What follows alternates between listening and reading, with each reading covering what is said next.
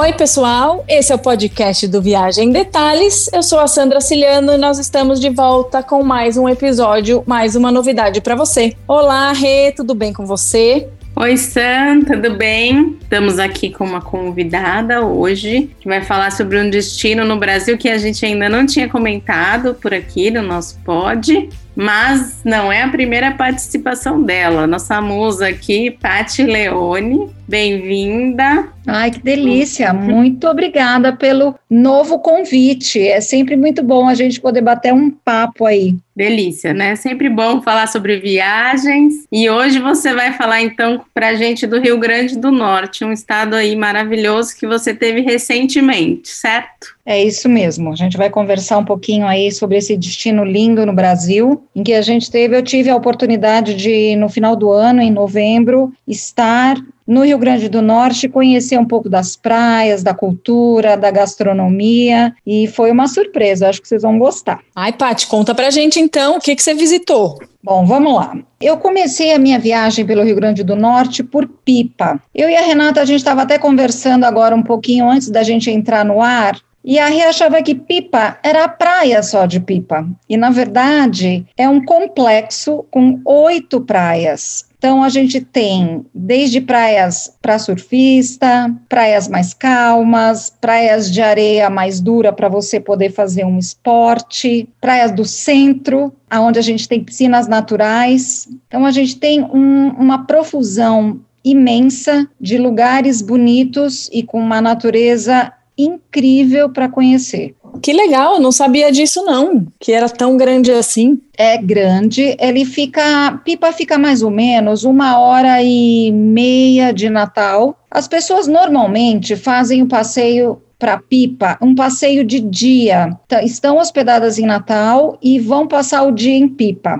Mas, se eu puder dar uma dica, não façam isso, porque é um lugar lindo, a noite em Pipa é sensacional. Eles têm uns restaurantes, assim, uma vila com vários tipos de restaurantes, lojas. Gente, uma graça. Uma rua só de paralelepípedo colorido para ver. Então, ir a Pipa, passar um dia, eu acho muito pouco. Então, se eu puder dar uma dica, eu fiquei três dias em Pipa, fiquem dois dias em Pipa, pelo menos, porque aí você tem a possibilidade de conhecer todas as praias, né? Eu acho que é fundamental, não é um turismo de dia a dia. Aliás, se a gente puder puxar um pouco hotelaria, Pipa está munido de hotéis, desde pousadas mais econômicas, pousadas de charme, pousadas de luxo e hotéis. É, eu fui visitar alguns, eu fiquei no, no Porto Madeiro, que é um hotel na Praia do Madeiro, em cima das falésias, um hotel antigo já,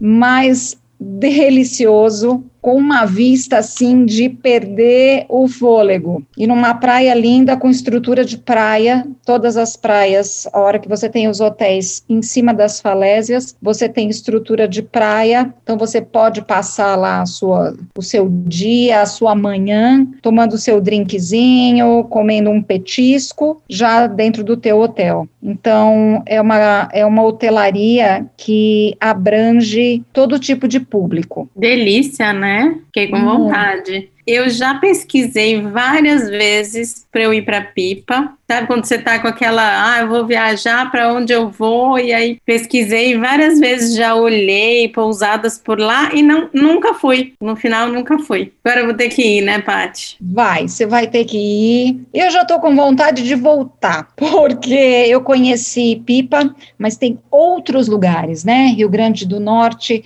é grande. Eu fui para o sul e tive um grande amigo querido que estava no norte, conhecendo Galinhos, conhecendo Maracajaú. Então, eu vou ter que voltar. Quer voltar comigo, Rê? Vamos embora. Eu quero. Você vai conhecer uma outra, uma, uma outra dinâmica aí do Rio Grande do Norte, mais do que eu já tenho lá nos vídeos. Não, e depois que você me falou que foi um dos lugares que você comeu melhor, que a gastronomia é maravilhosa, eu gostei ainda mais.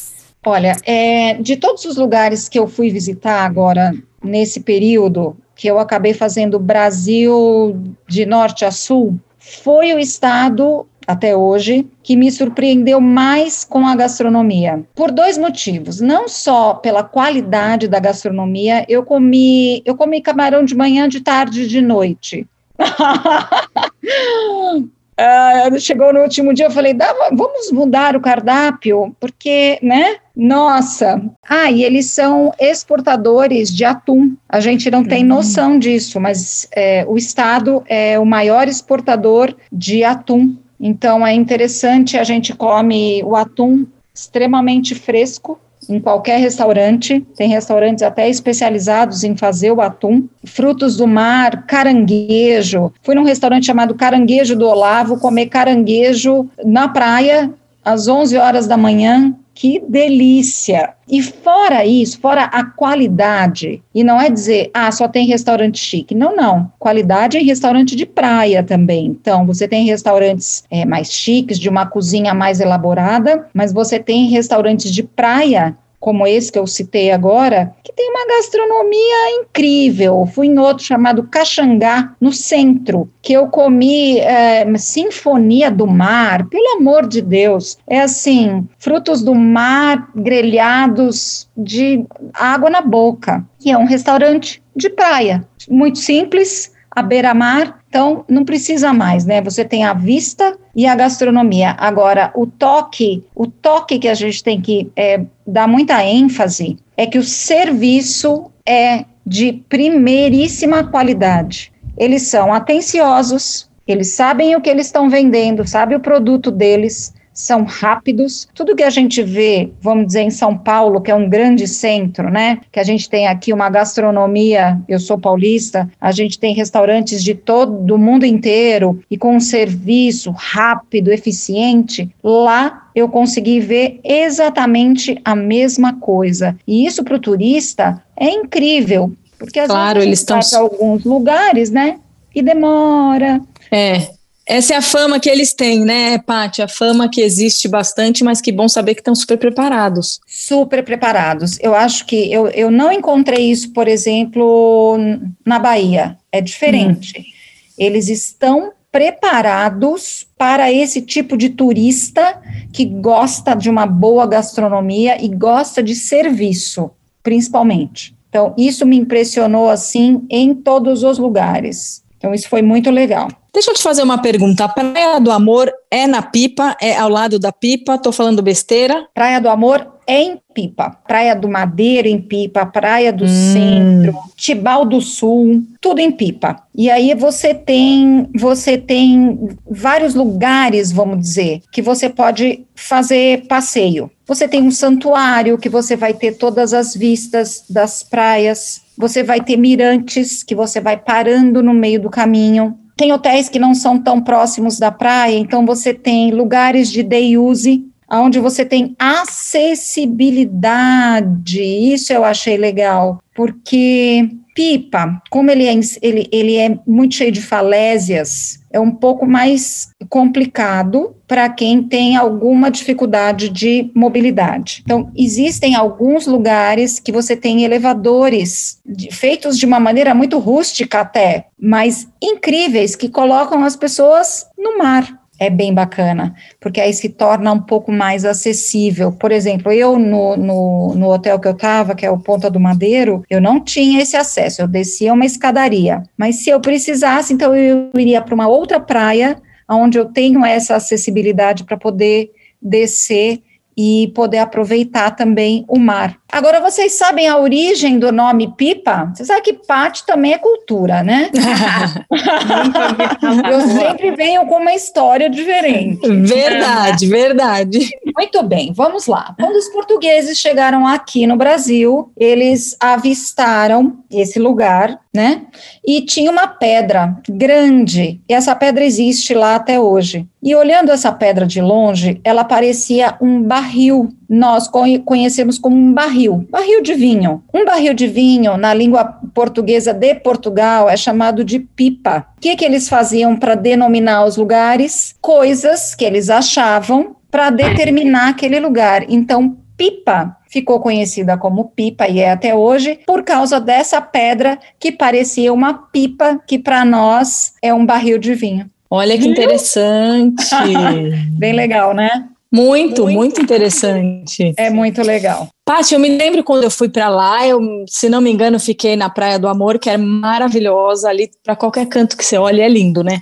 E me lembro de, de, das pessoas falarem sobre a observação de baleias, é isso mesmo? Tem sim, tem observação, é, é são, são lugares, são platôs que a gente tem, eu chamo de observatórios, vai, sei lá, mirantes de baleia, golfinhos, tem muitos golfinhos. Nesse mirante que a gente foi, que exatamente era embaixo ali na Praia do Amor, muitos golfinhos, muitos. E em Natal, a gente tem um outro lugar que você vê muitas tartarugas, que é uma praia onde você praticamente você não desce, porque são pedras. Então, se você ficar olhando de cima, você vê realmente muitas tartarugas. Isso é natureza pura, né? E vou dizer uma coisa para vocês. Pipa tem um projeto chamado Preserve Pipa.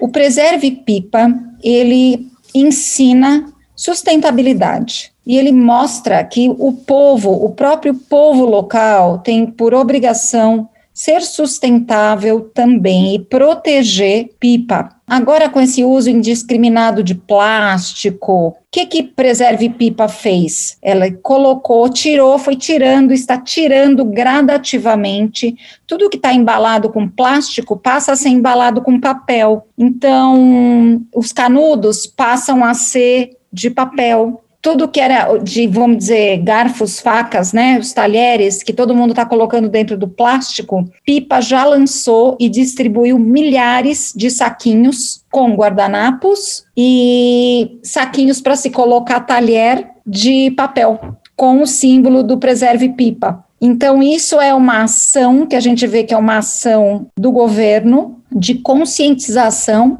para preservação daquele, daquele ambiente. Isso é muito legal. Muito legal mesmo. Conscientiza não só a população, como os turistas, né? Que se, quem, se alguém não tiver acostumado a fazer isso, aprende a fazer lá. Exatamente. Agora tem uma pessoa lá que eu adorei conhecer, é um artista chamado Rafa Santos. Esse artista é um cara que resolveu pegar pedaços de madeira tal e começou a escrever umas frases assim de conscientização. E com essa madeira ele começou a fazer um papa bituca, que é um papa bituca para bituca de cigarro e começou por iniciativa própria, pintando isso, colocar em todas as praias. Muito bom. E ele hein? começou a conscientizar essas pessoas. Hoje ele tem uma lojinha, só que ele achava que ele precisava mais, então ele começou com catação de lixo na praia. Então, ele e colocando as plaquinhas, conscientizando as pessoas, colocando as plaquinhas e conscientizando a turma. E hoje ele é super reconhecido na cidade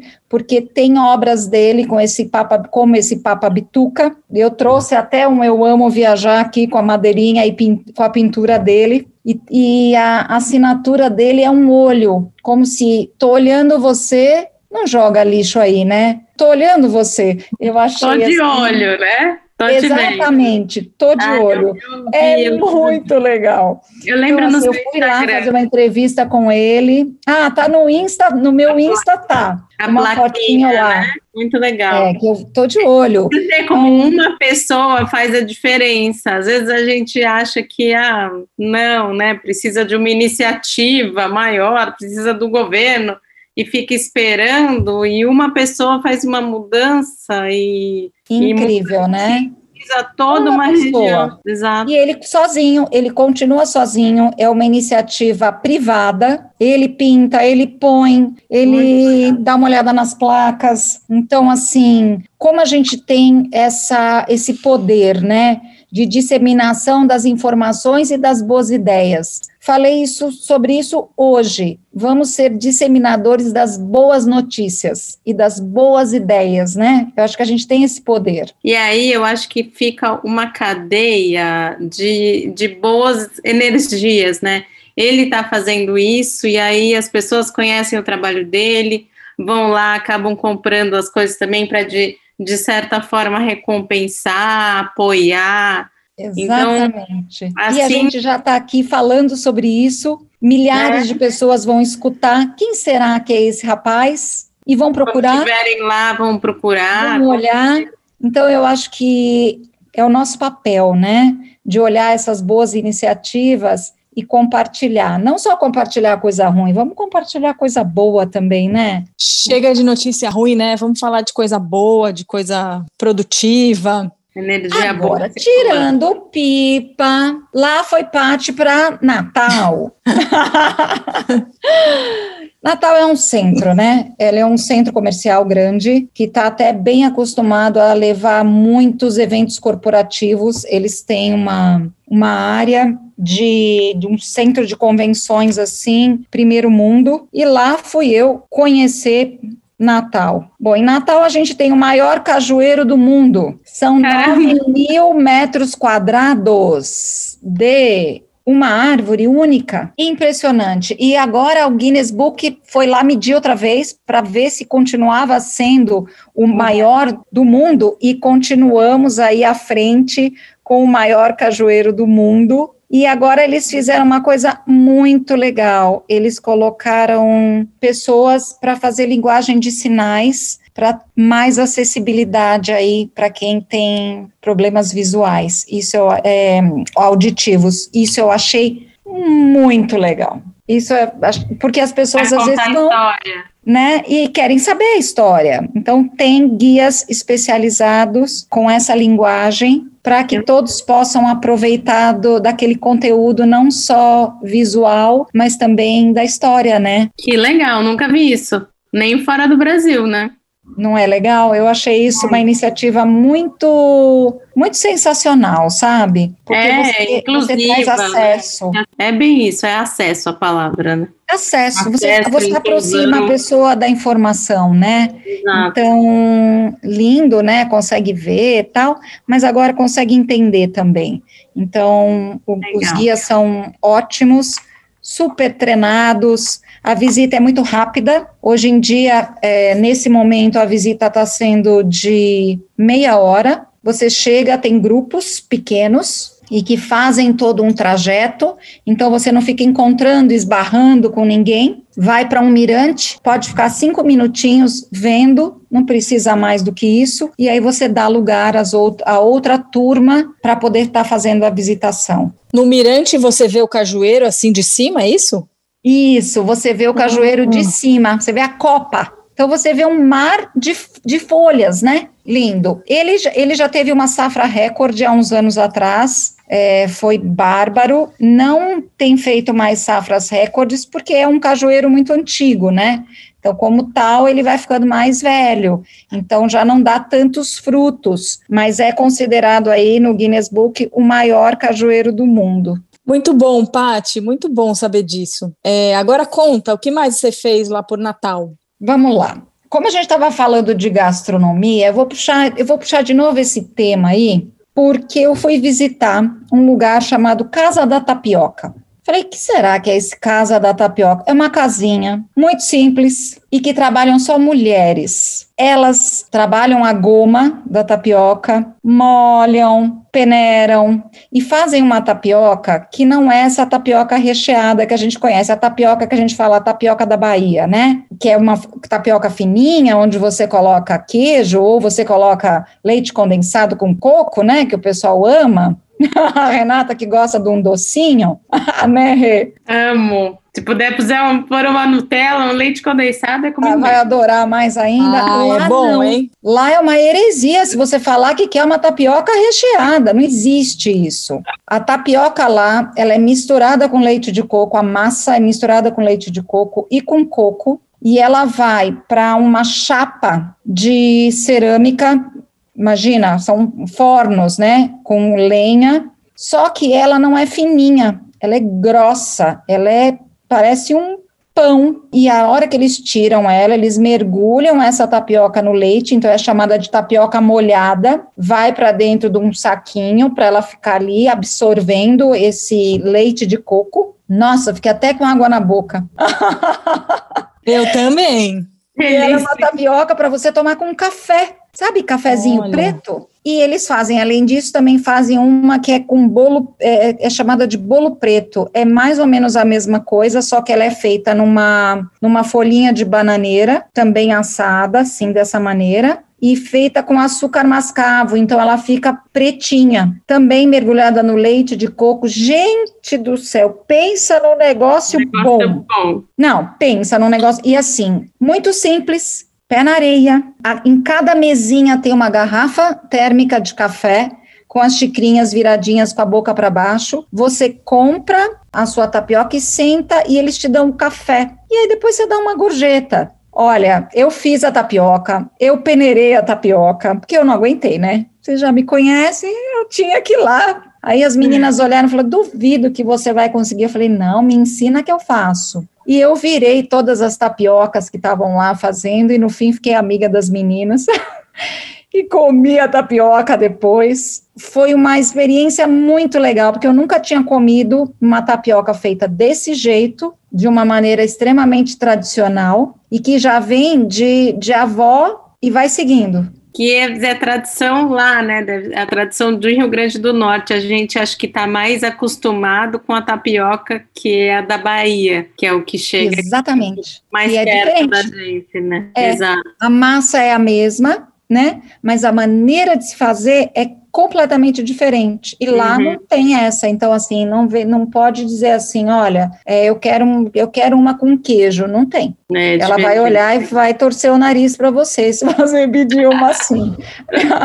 então, assim, é, são experiências que a gente vai, vai tendo e que vão, vão para o nosso banco de memórias, né? Eu acho que nós que falamos de viagem e que gostamos de viajar e gostamos de falar disso, é um, o mais gostoso é a gente poder reviver e ter essas histórias. Então, aquilo que eu vivi há meses atrás, eu estou revivendo agora, me deu água na boca de lembrar e me deu um calor no coração de lembrar daquelas meninas. Então, e a gente só consegue isso é, saindo dessa zona de conforto que a gente está em casa, né? E conhecendo. E é a maneira que a gente valida o, o, trabalho dessas pessoas, é a maneira que a gente diz para elas: nossa, você é importante nessa cadeia do turismo. Eu acho que é isso que a gente faz cada vez que a gente sai de casa, pega um avião e vai conhecer essas pessoas que às vezes nunca nem saíram de casa, né? E que estão mantendo a tradição aí. Eu acho que no, nós precisamos ter essa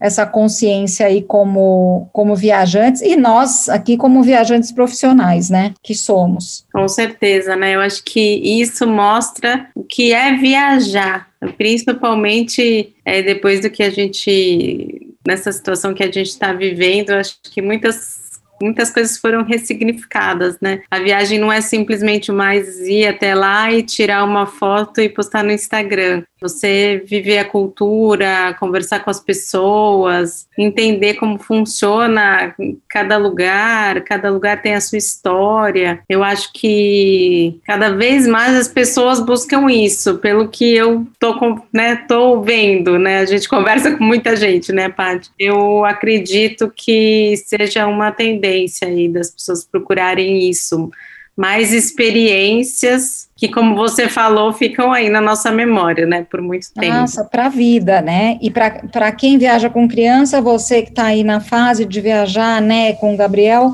não tem ensinamento melhor e lembranças melhores do que aquelas que a gente faz nas viagens. Isso eu com posso certeza. dizer de peito cheio, assim, porque a gente dá muita risada às vezes, os meninos crescem, as fotos ficam e as memórias ficam. E isso tem muito valor. E eu quero ser uma velhinha, sempre falei isso, vou continuar falando. Eu quero ser uma velhinha com muita história. Quero ser uma velhinha que fale assim: Ai, senta aqui, conta para mim como foi. Cada vez que você me, me chama, Rei, Sandra, ai, vem cá falar com a gente. Eu vislumbro essa parte velhinha que um dia vai estar sentadinha contando é, essas experiências. E eu espero estar, assim, viajando muito, até bem velhinha. Paty, é engraçado, eu quero até fazer um parênteses, absolutamente concordo com tudo que vocês falaram. E ouvindo você contar essa sua experiência lá na, na, na casa das meninas, gente, como o Brasil é rico, né? Como tem tanta coisa legal para a gente explorar. Você vê, a tapioca da, do Rio Grande do Norte é totalmente diferente, totalmente não, mas vai diferente do que a tapioca da Bahia. E ambas são maravilhosas e cada um gosta de uma coisa. Como a gente tem riqueza de, de, de gastronomia, de frutas, de comidas, de sem falar de paisagens, né?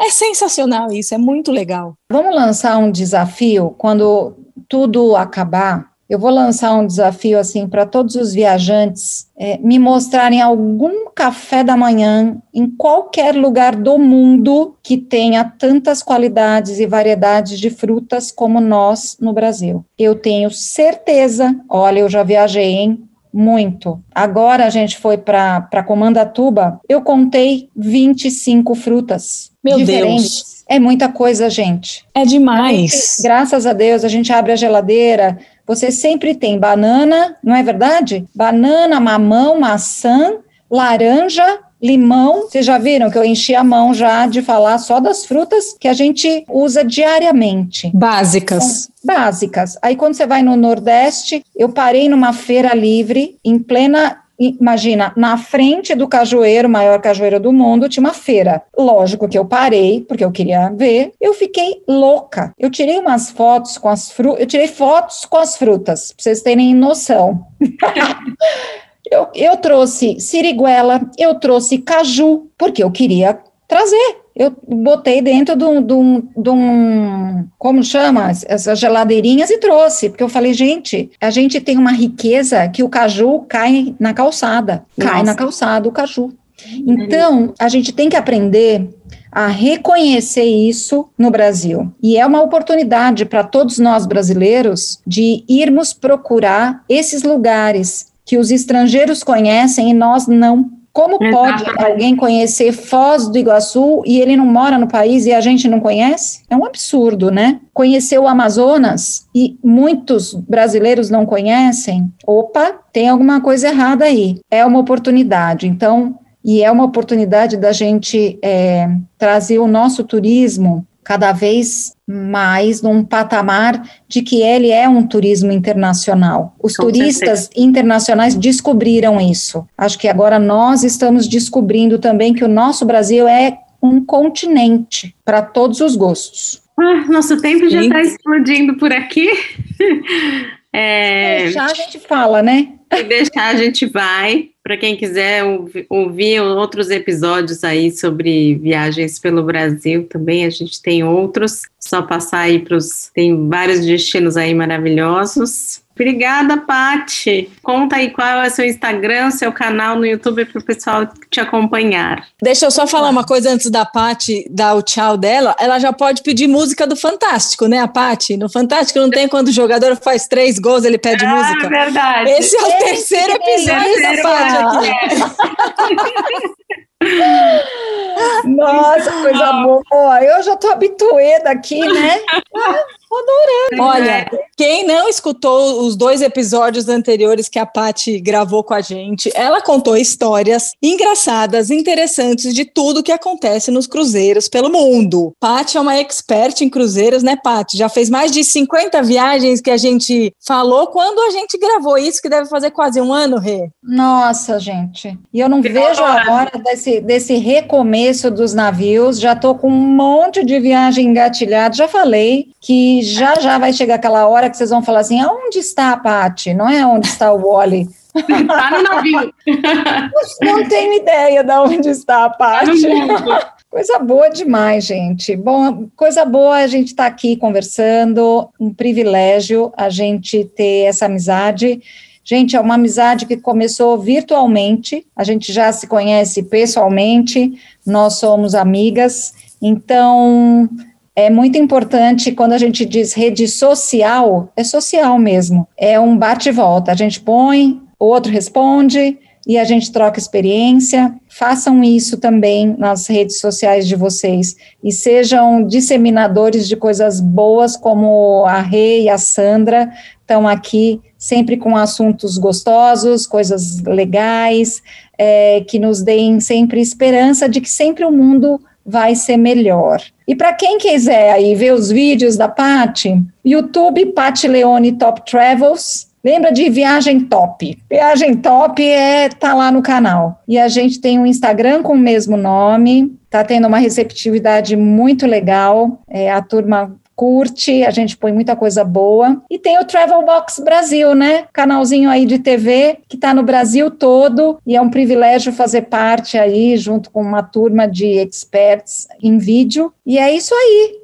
E estamos sempre à disposição aqui para bater papo aí com vocês. Pati, muito obrigada. É sempre uma delícia conversar com você. Uma pessoa cheia de bagagem aí, de dessas curiosidades que a gente gosta tanto. E obrigada, obrigada. Seja sempre muito bem-vinda aqui no nosso podcast. Obrigada, obrigada. Obrigada, Rê. Obrigada a todos os ouvintes aí. Obrigada, gente. Obrigada para vocês que ficaram aqui ouvindo a gente. E a semana que vem tem mais. Beijo grande. Tchau, tchau. Tchau, tchau, pessoal. Até semana que vem.